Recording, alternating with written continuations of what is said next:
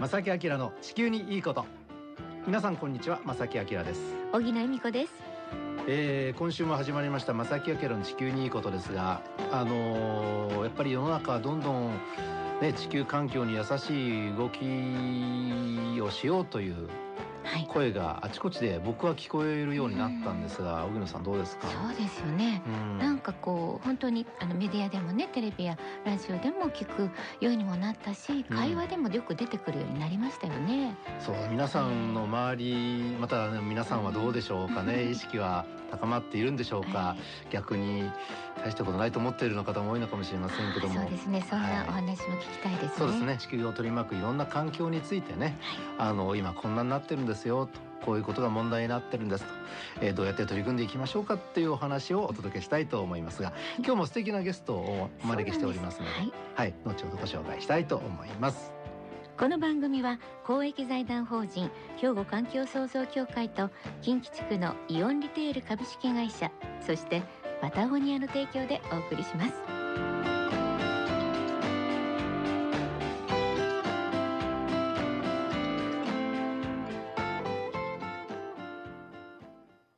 兵庫環境創造協会地球温暖化防止自然環境の保全再生子どもたちへの環境学習など皆様と共に身近な暮らしの中で地球環境を守るための取り組みを進めています。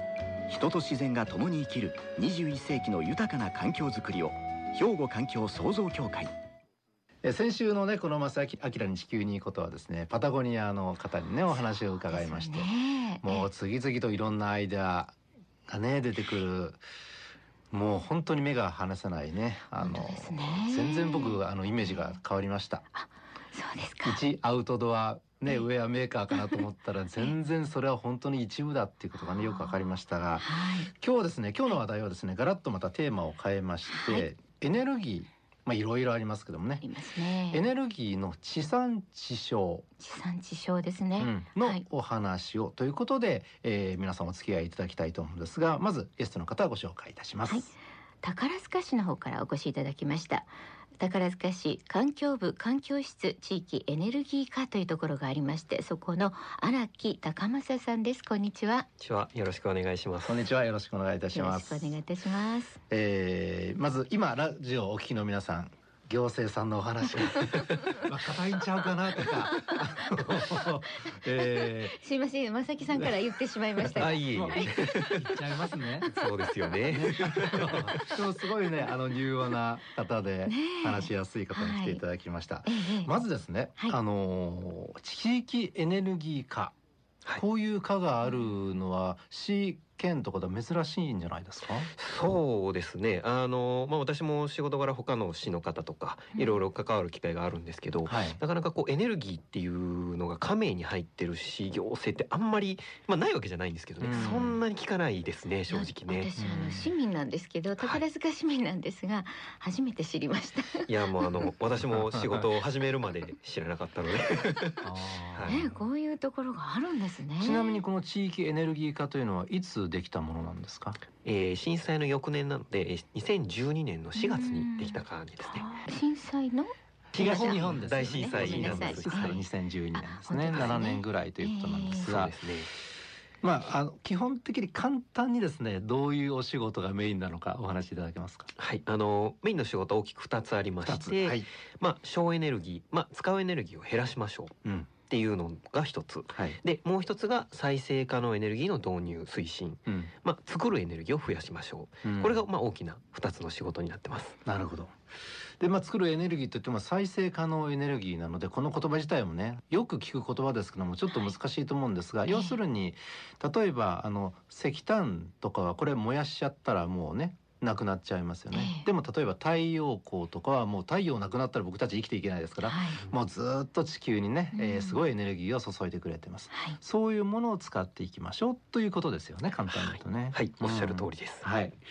であのー、まあ地域エネルギー化として今日のテーマでありますエネルギーの地産地消を推進していこうとあの食べ物とかわかるんです。はい。地元のものをね、ねあの食べたら、あのなんでしょう輸送コストも少ないし、お安くまた新鮮なもの美味しいものを食べられる。はい。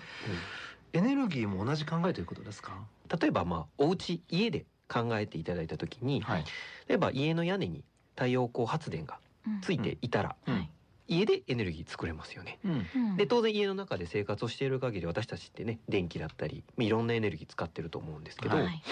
自宅の屋根でエネルギーを作って自分の家の中の生活で使う、これもまあ一つの地産地消なるほど。はい。ただね、やっぱり思うのはそれだけでは賄えないかなとか思ったり、あのね今ご自宅で自宅でって言ってきますよね、はい、でもそれをちょっと規模を広げようと思ったらやっぱり太陽光パネルたくさんね並べなきゃいけないとか考えてしまうんですけれども、はい、そのエネルギー簡単に言うとエネルギーの地産地消についてのまあメリットとデメリット、はい、まあ両方やっぱりあると思うんですがそのあたりについては、そうですね。まずあのメリットなんですけれども、うん、エネルギーで言うとまあエネルギーもやはりあの持ってくるのにあの場合によってはインフラ整備でお金がかかってしまったりっていうことがありえますので、うん、電線張らなきゃいけない。そうですそうです。立てなきゃいけない。そうなんですよ、はい、だからもともと電気が通ってないようなところに設備作るんであれば今言った設備の投資っていうのお金が絶対かかってきますよね、うん、はい、じゃあ例えば宝塚市でちょっと仮に考えてみますね、はい、宝塚市の中でエネルギーが新しくできるような発電所ができた場合、うん、今までは宝塚市のほかから当然エネルギーを取ってきてるわけですよね、はい、どっかで作られたどこか分かりませんけど、はい、隣の市だったりまだその隣の市だったりそこからエネルギーを取ってきてますと。うん、ということは市外にお金を払ってることになるんですよね電気代なりエネルギー代金として、うんうん、ただじゃあそれが宝塚市の中でエネルギーが作れるということであれば、うん、地域の外にお金がいかないんですよ、ね、うんうん、宝塚市の中でお金を払う人それからお金をもらう人っていうのが出てくるので、うん、あの経済の活性化につながるというのがまあ一つ大きなメリットかなと思いますね。なるほど。ね、はい、そこですね。はい。もしかしたら例えば大きな災害が起きたりとか。はいあの今年はね関東地方で大きな停電があったり千葉県でねあったりしてああなるとやっぱり電信柱たくさん倒れて遠くから電気を送ってくるから、来てるから、そういうことになる。ですよね。そうですね。はい、今の話だと、えっと、当然市外から遠くから取ってきているので、うん、その経由経由してる、例えば今の話だと電柱ですか。うん、電柱、途中の電柱がもう倒れてしまったり、うん、そもそも電気作ってる発電所がもう使えない、電気あの作れないってなってしまったら。当然もう電気使えないっていうことになりますけど、地産地消で近くで作ってる。もしくは例えばさっきの話であればもう自分の家の屋根で作ってるっていう時であったら、特にそういうのは関係なくなりますよね。これねデメリットの方強いて言えば。強いて言えばですか、はい、うんとまあこれちょっと私の考えも入るんですけど、はい、もうあっちもこっちもであのエネルギーの地産地消。じゃあ例えば市域単位で宝塚市はもう完全に地産地消実現しましたってなって、うん、で他の市もなりましたなりましたってなってた時に、うん、市議間のあのなんていうんですかつながりというか、じゃあ宝塚市の中で何かね災害があったりした時に、はい、他からエネルギー取ってくることになるんですよね結局。そうなりますよね。そうなんですよ。まあ使えない場合はですけど、ね、非常時とかにちゃんと融通できるようなシステム作っておかないと、地域じゃ全部ダメになっちゃったら宝塚市そのまま沈んでしまうっていうことになっちゃうので、隣の市は電気あげませんとか、まあそんな意地悪はないとは思います。ないとは思うんですけどね。そういうのはちゃんと作っとかなきゃいけないのかなとは思いますね。なるほどね、そのあたりがまあ課題の一つ。まあこれからどんどんね対策を取っていったらそれはね実現できないことねあのデメリットがメリットになってくる可能性もあります。そうですね。であの具体的にですね宝塚市さんとしてはですね、はい、あのどんな取り組みをあのこの課ではどうやられてるんですか？はい、あのまずですね宝塚市では、えっと、再生可能エネルギーの利用の推進に関する基本条例という条例を作っています。はい、で、まあ、この条例、まあ、ちょっとね行政ザ行政みたいなね私がこれを申し上げたん。ですけどまああのどういうものかって簡単に申し上げると、はい、まあ、再生可能エネルギーっていうのはしみんなのもんですよと。当然行政だけのもんでもないですし、うん、まあ、市民の方もちろん市民の方事業者の方皆さんで共有するべき財産なので、あのみんなで再生可能エネルギーを利用してそのメリットを共有してみんなで進めていきましょうっていうのを、えー、定めた、えっと、理念を定めた条例になってます。なるほど。市を中心として、まあ、企業もそうですし、はい、個人もそうですし、みんなで作ってみんなで使いましょう、はい、っていうことですか。そうですね。なるほど。あなるほど。例えば個人で屋根の上につけようと思ったら当然お金もかかりますし、あの後々元は取れるんでしょうけどもね、やっぱりね作ってったら。でもそういう時に女性があったりとか。っていうこともあるんですか？そうですね。あの、うん、今ちょっと今年度については特に女性制度はないんですけれども、はい、まあ今後あのそういう制度っていうのも考えていけたらいいなとは思います。なるほど、この条例にのっとってそれを進めようということなんですかね。今お伺いしたら大体太陽光発電ですか？メイン。そうですね。あの、まあ宝塚市があの山の斜面からまあ平地に向かっているような地形になってまして、実は3分の2ぐらいが森林なんですよね。あんまり知られてないんですけど、自然豊かな。いや僕もよく自転車で走りに行きますよ。坂瀬がずっと上がってったりとか、あ一回行きましたね向こう側沿いに自転車、そうなんです。ねそうご一緒にね。例えば風力発電だったりっていうのもなかなかこうある程度風が見込めないと電気作れる見込みがちょっと立たないので、ちょっと難しいのかなと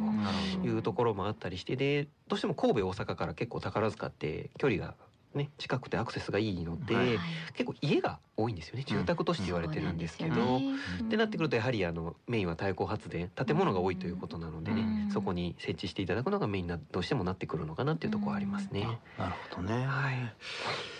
さああの後半ではですね実際まあどのような形で現実的には進んでるのか進んでないのか、まあ、進んでるとは思いますが あとですねあの実際に使ってみて市民の方の反応などについてね、はい、お話ねまだお聞きしたいと思います。少しお休みしましょう。ここで一曲です。はい。歌はダニエル・パウターでバッドデイ。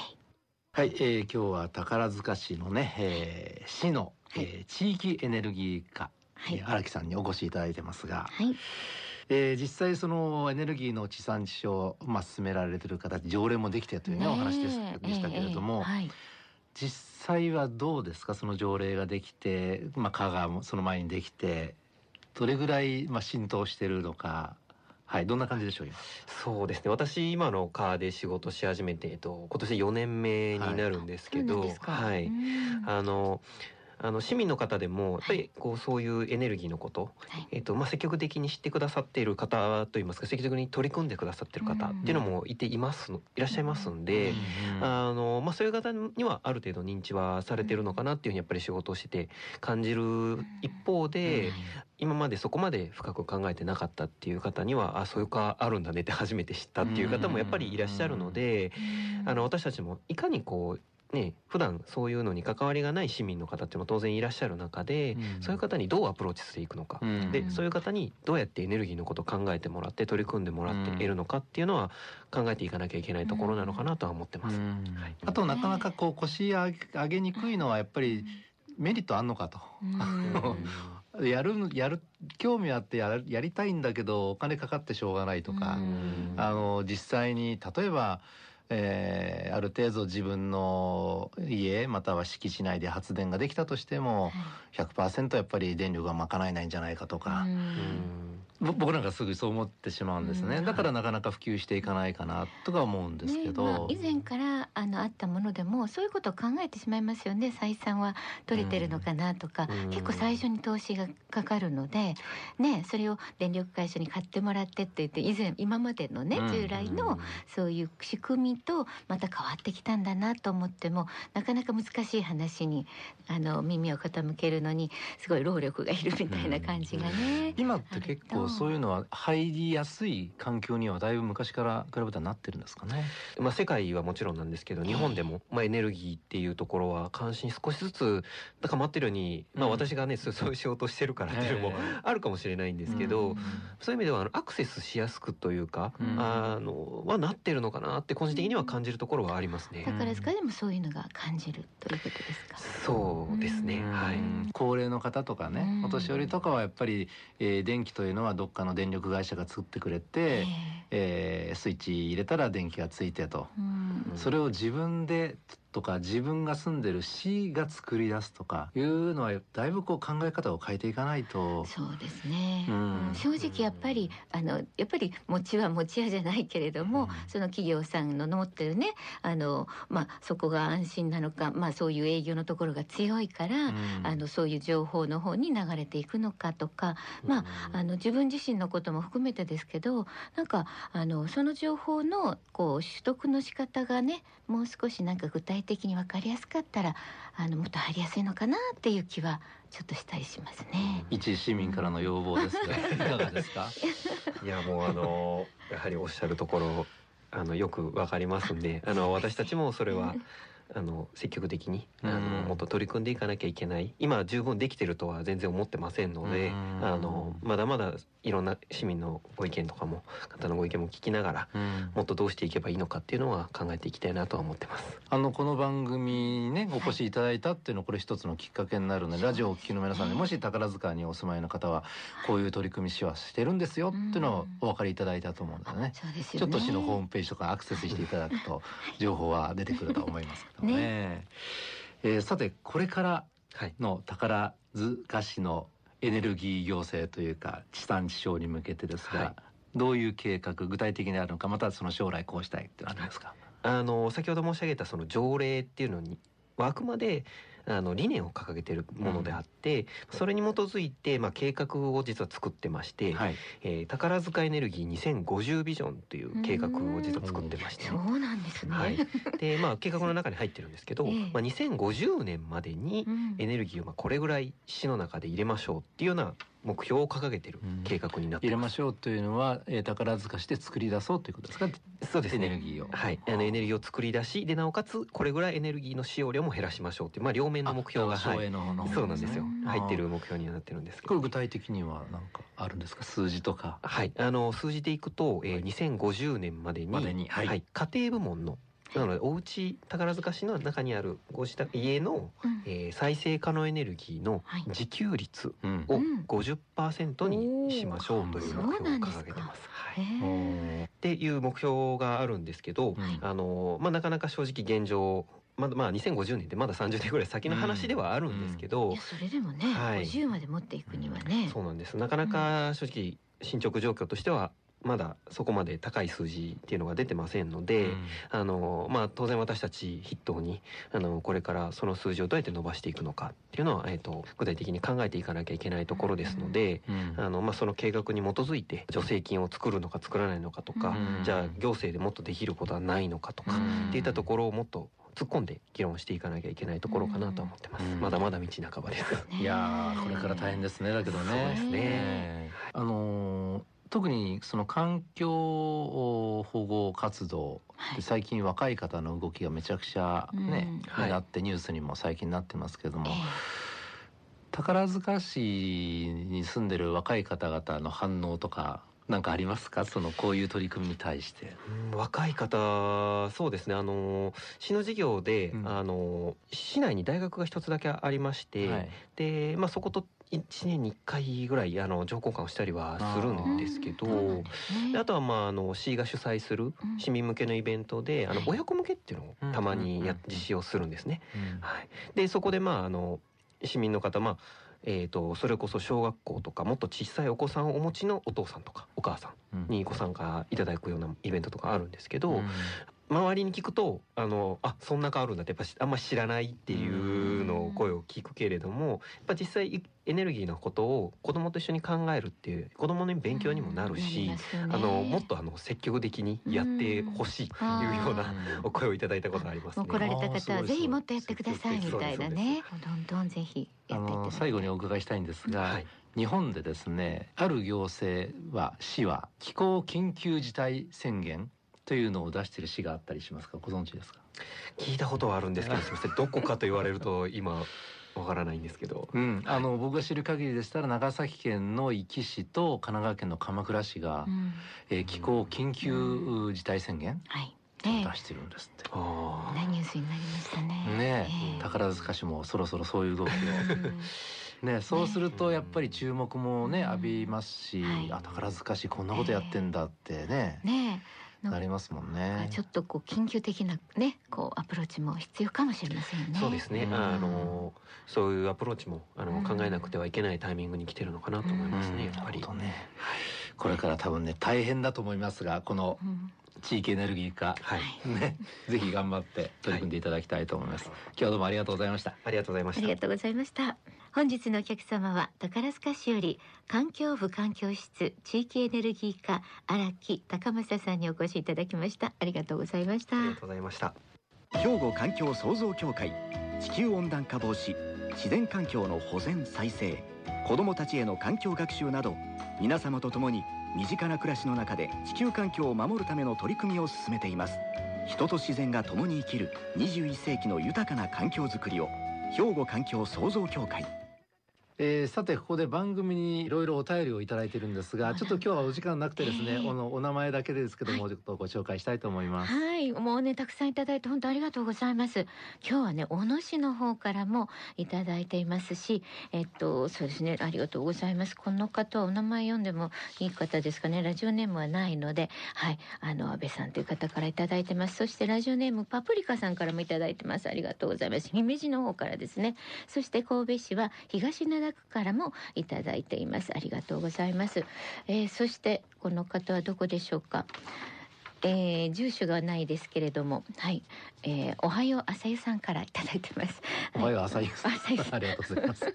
あの中身はですね、結構お天気、天気予報などに関するご質問が結構来てるので、またこれ時間がありましたらね、まとめてね、あのお届けしたいと思います。さんがじっくりね、お話しいただけると思いますよ。いろんなメッセージありがとうございます。はい、えー、この番組では皆さんからお便りをお待ちしております。宛先はこちらです。はい、おはがきお便りの場合は郵便番号六五零の八五八零。ラジオ関西正木明の地球にいいこと。またファックスでは零七八三六一の零零零五。零七八三六一の零零零五。またメールではまさきアットマーク jocr ドット jp まさきアットマーク jocr ドット jp こちらまでどしどしお寄せください。はいお待ちしております。十、は、一、月のプレゼントですねまさきさん、はい、はい、パタゴニアさんからいただいています。トートバッグ。こちらのオーガニックコットンのトートバッグを三名の方にプレゼントいたしますよ。どしどしご応募ください、えー、ということで正木明の地球にいいことはこの辺でお別れいたします。ご案内は正木明と